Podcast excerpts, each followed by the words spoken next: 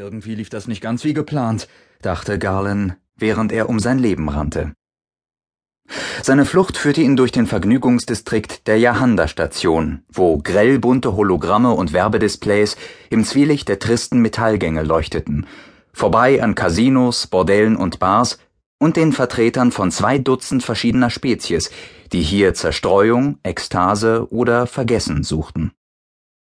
Sein Herz donnerte lauter als die Kakophonie der Musik, die aus den Etablissements plärrte, und der Rucksack schlug ihm bei jedem Schritt ins Kreuz.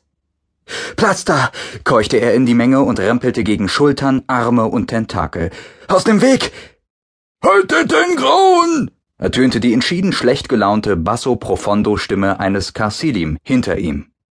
Und ein anderer fügte brüllend hinzu Haltet den Dieb! Niemand reagierte auf die Forderungen von Jäger und Gejagtem. Stattdessen ernteten beide Parteien nur dumme oder hämische Blicke aus Augen in allen Formen und Farben. Garland warf einen schnellen Blick über seine Schulter. Durch die Galerie von schuppigen, haarigen und bepelzten Köpfen sah er seine vier Verfolger keine dreißig Schritte hinter sich, ihre reptilischen Fratzen Studien von Zorn. Garland schluckte, sah wieder nach vorn, stolperte fast über einen buckeligen Fordianer, fing sich wieder und rannte weiter. Seine Lungen brannten wie Feuer, der Schweiß lief ihm in Strömen. Er konnte sich lebhaft vorstellen, was Hubert gesagt hätte, wäre er jetzt hier gewesen. Du hast dir die Suppe eingebrockt, Söhnchen, jetzt löffel sie wieder aus. Leichter gesagt als getan.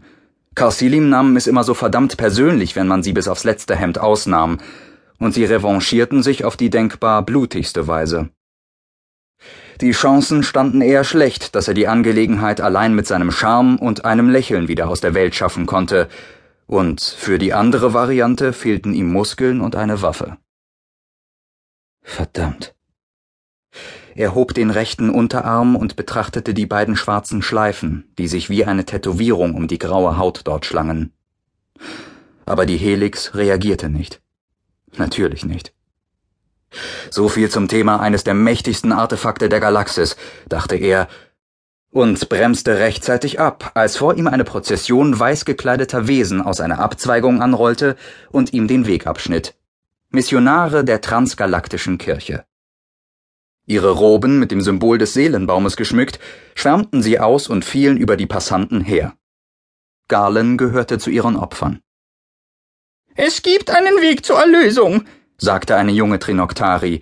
Ihr dreifaltiger Blick leuchtete vor Frömmigkeit, als sie ihm ein Flugblatt entgegenhielt.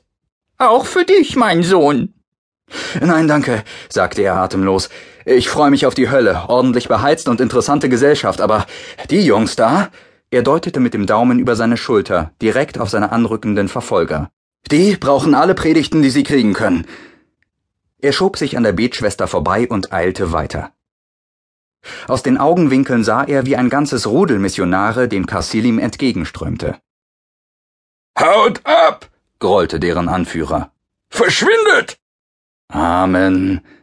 Garland konnte sich ein Grinsen nicht verkneifen.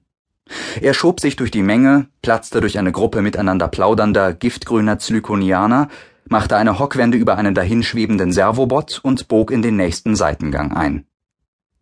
Zu den Landebuchten verkündete ein Holo in sechs galaktischen Sprachen.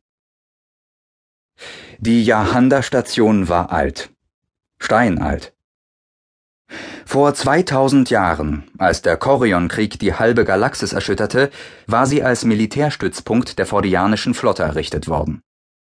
Ein fantasieloser Torus, wie ein Donut aus Stahl, wie Rick gesagt hatte, an dem eine halbe Armada andocken konnte, um gewartet und vollgetankt zu werden.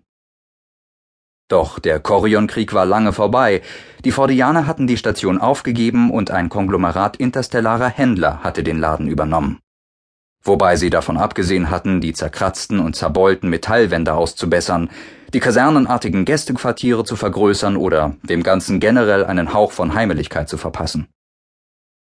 Heute war Yahanda der letzte Außenposten der Zivilisation in diesem Teil der östlichen Peripherie, ganz nah am Rand der Milchstraße.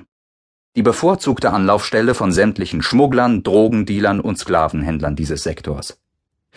Der Sicherheitsdienst der Station drückte gerne ein Auge zu, während sie ihre Geschäfte abwickelten und profitierte von den